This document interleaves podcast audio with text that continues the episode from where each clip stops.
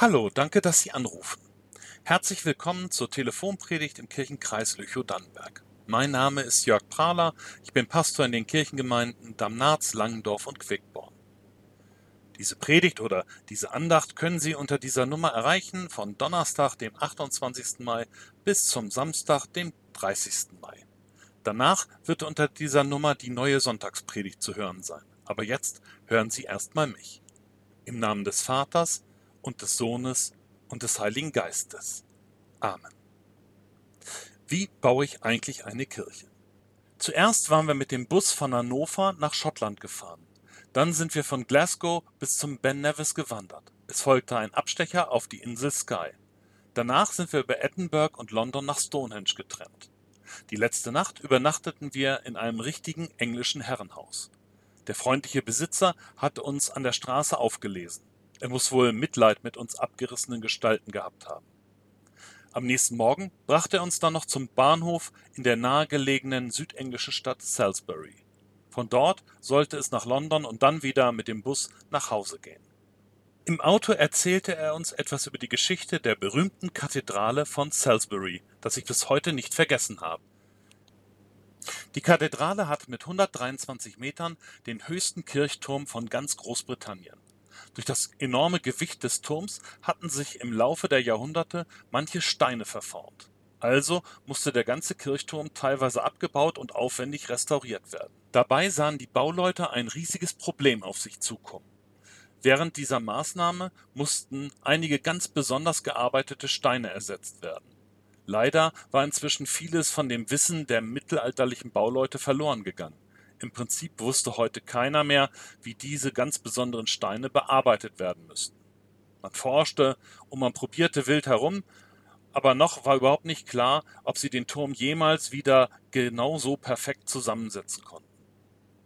Die Spezialisten rauften sich die Haare und suchten fieberhaft nach einer Lösung. Die Bauarbeiten schritten derweil immer weiter voran.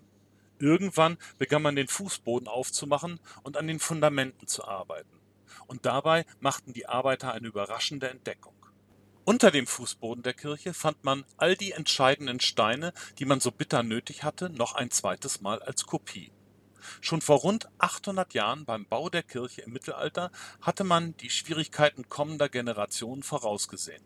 Man hatte die schwierigsten Steinmetzarbeiten einfach noch ein zweites Mal ausgeführt und die Steine im Sand unter der Kirche vergraben.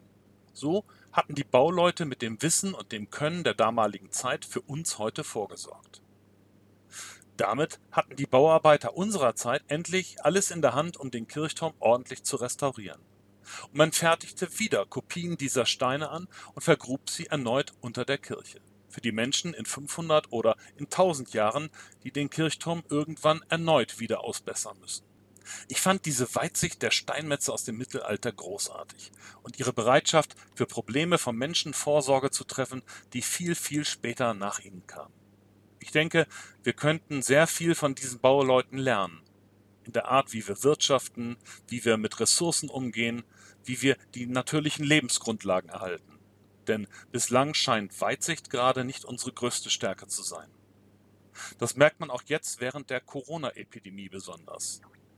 Wie kann es eigentlich sein, dass in einem so reichen Land nicht ausreichend Schutzmasken zur Verfügung stehen?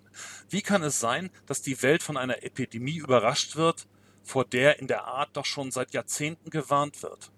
Und warum werden erst jetzt Notfallpläne entwickelt, wenn der Notfall doch längst schon da ist? Vorsorge kostet Geld, kostet Zeit und Mühe. Die Bauleute im Mittelalter hätten sich bestimmt eine Menge Arbeit ersparen können, wenn sie nur an sich selber gedacht hätten. Aber genau das haben sie nicht. Und mit ihrer Weitsicht haben sie dafür gesorgt, dass die Kathedrale jetzt wieder viele weitere Jahrhunderte überdauern kann. So baut man eine Kirche, so packt man die wirklich wichtigen Dinge an. Amen. Bleiben Sie gesund oder werden Sie gesund. Ihr Pastor Jörg Prahler. So, das war jetzt die Andacht für den zweiten Teil der Woche. Wie gesagt, ab Sonntag hören Sie hier die nächste Predigt. Nächsten Donnerstag können Sie dann wieder eine neue Andacht von mir oder von Vikarin Heike Siebons hören. Wenn Sie mit mir über diese Andacht sprechen wollen oder wenn Sie mir etwas dazu sagen möchten, dann rufen Sie mich bitte einfach an. Meine Telefonnummer ist die 05865 244. Sie finden die Nummer auch im Telefonbuch unter Gussborn und dann weiter dort unter Kirche. Und bitte helfen Sie doch mit und machen Sie diese Andacht bekannt bei allen, für die eine solche Andacht eine Freude oder eine Ermutigung sein könnte. Sie können die Nummer, unter der Sie hier angerufen haben, gerne weitergeben.